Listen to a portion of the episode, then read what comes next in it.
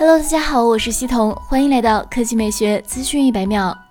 Redmi 手机官方宣布，Redmi 游戏手机将正式命名为 K40 游戏增强版，将于四月十七日十九点三十分举行新品发布会。官方表示，轻薄的不像硬核游戏手机。要一部硬核游戏手机，更要轻薄、漂亮、旗舰，要旗舰性能、操控、影音，更要极致性价比。该机除了拥有出色的游戏性能，还将主打轻薄的机身设计。值得一提的是，从官方晒出的预热海报来看，K40 游戏增强版除了在镜头模组周围增添一圈 LED 灯之外，还配有类似黑鲨四游戏手机的机械式游戏肩键。配置方面，K40 游戏增强版将搭载联发科天玑二零零旗舰处理器，该芯片采用六纳米工艺打造。拥有一加三加四的主流旗舰八核架构设计，其中超大核为业内最高主频的三点零 G 赫兹 A 七八核心，GPU 为 Mali G 七七。值得注意的是，根据三 C 认证来看，K 四零游戏增强版将至少有两款机型均支持六十七瓦快充，同时这也是目前充电速度最快的 Redmi 手机。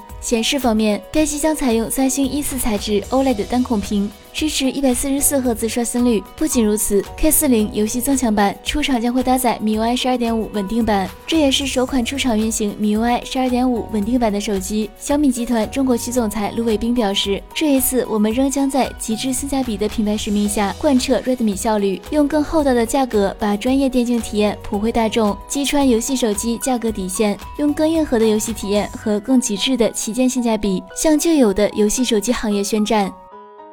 好了，以上就是本期科技美学资讯百秒的全部内容，我们明天再见。